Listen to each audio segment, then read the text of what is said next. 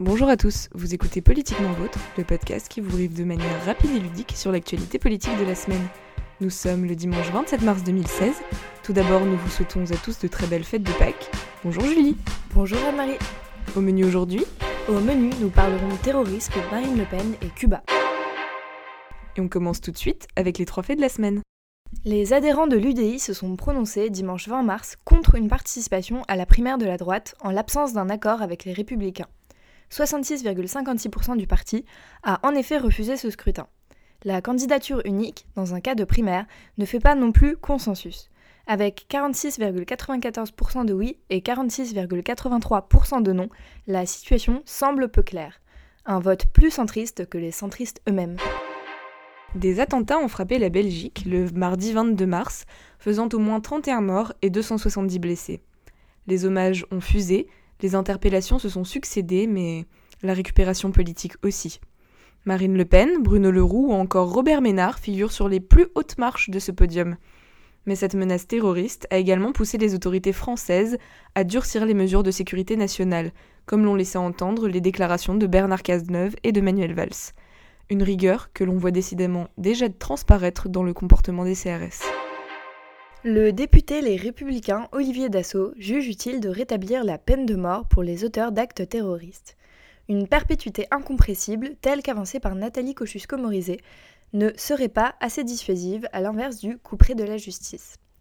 Un discours jusqu'alors porté par le Front National, même si de nombreux observatoires ont prouvé que l'application de cette peine n'a en aucun cas d'efficacité dissuasive envers les criminels.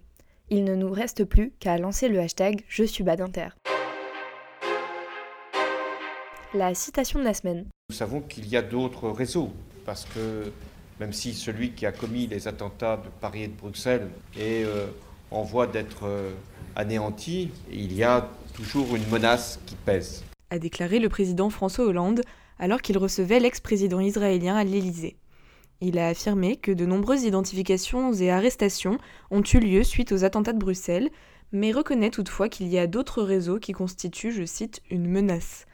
L'espoir sauvera-t-il le quinquennat de François Hollande? Le chiffre de la semaine 3 591 000. C'est le nouveau nombre de chômeurs en catégorie A. Après une baisse du chômage en janvier, le gouvernement a publié jeudi les statistiques de Pôle emploi à fin février, rendez-vous mensuel qui tombait, ironie du sort, le même jour que la présentation en Conseil des ministres du très controversé projet de loi travail. Même si le chômage s'est quasi stabilisé depuis l'été 2014 selon l'INSEE, il enregistre ce mois-ci sa plus grosse progression depuis janvier 2013, qui concerne aujourd'hui 3,59 millions de personnes en France.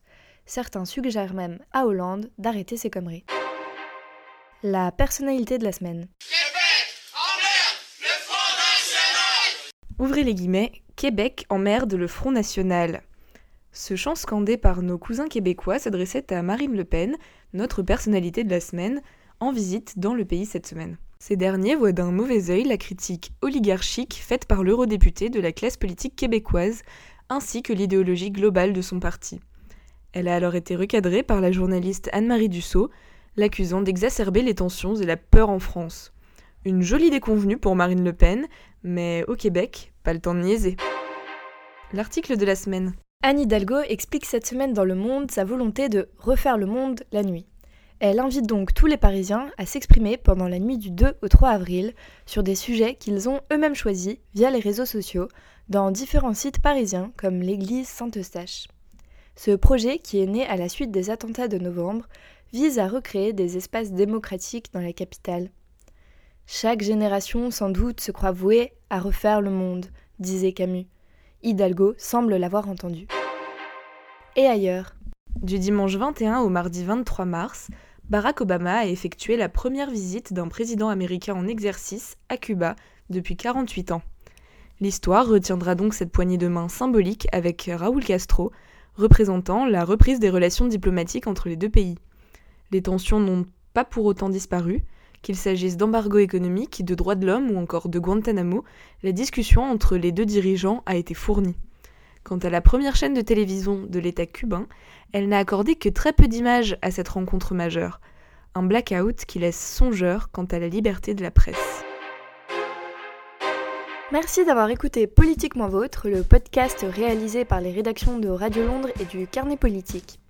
Vous pouvez nous retrouver chaque semaine sur iTunes, SoundCloud et nos sites respectifs. N'hésitez pas à partager ce podcast sur tous les réseaux sociaux et à réagir sur Twitter en adressant vos tweets à Carnet Politique et Radio Londres-FR. Merci Julie. Merci Anne-Marie. Merci beaucoup à toute l'équipe de rédaction, François Destet, Hugo Traverse et Salomé Lecroc. C'était Julie Vincent et Anne-Marie Manolé. Passez une très belle semaine, on se retrouve dimanche prochain. Politiquement vôtre.